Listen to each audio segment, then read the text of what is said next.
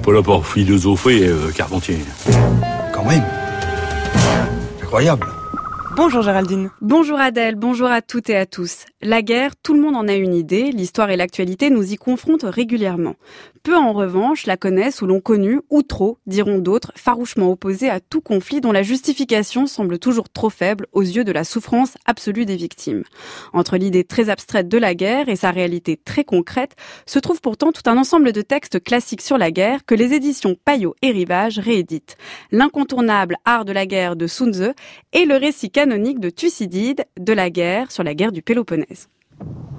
Comme chacun voulait être le premier à traverser, et comme, d'autre part, l'ennemi les serrait de près, il devint bien difficile de franchir le cours d'eau. Forcés d'avancer en groupe compact, les hommes s'abattaient les uns sur les autres et foulaient aux pieds leurs camarades. Certains se tuèrent sur le coup en tombant sur des javelines ou sur des pièces d'armure. D'autres s'empêtrèrent et furent emportés par le courant.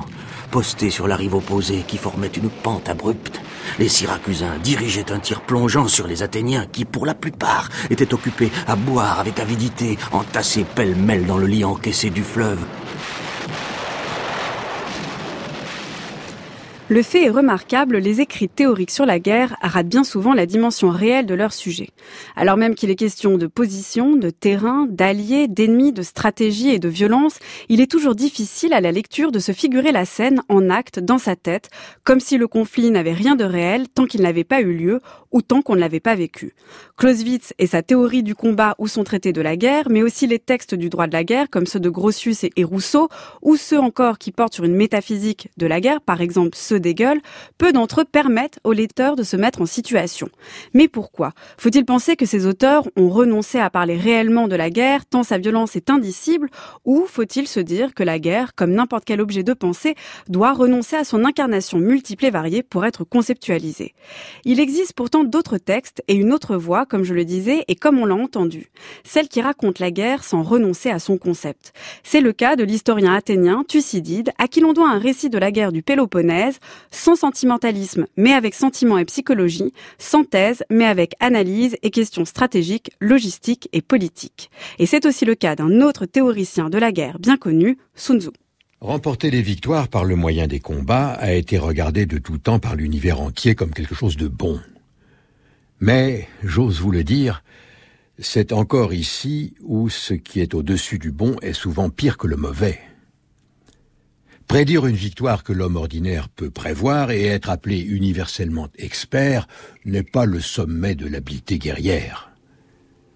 Les habiles guerriers ne trouvent pas plus de difficultés dans les combats.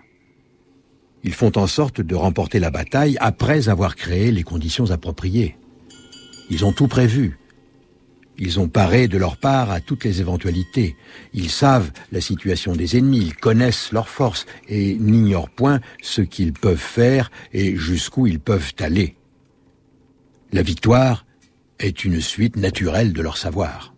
Avec l'art de la guerre, Sun Tzu, cinq siècles avant Jésus-Christ, est le premier à proposer un traité de stratégie guerrière.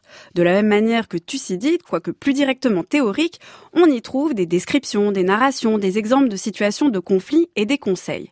Art en bonne et due forme, on y trouve de quoi pratiquer et conceptualiser la guerre sous toutes ses formes.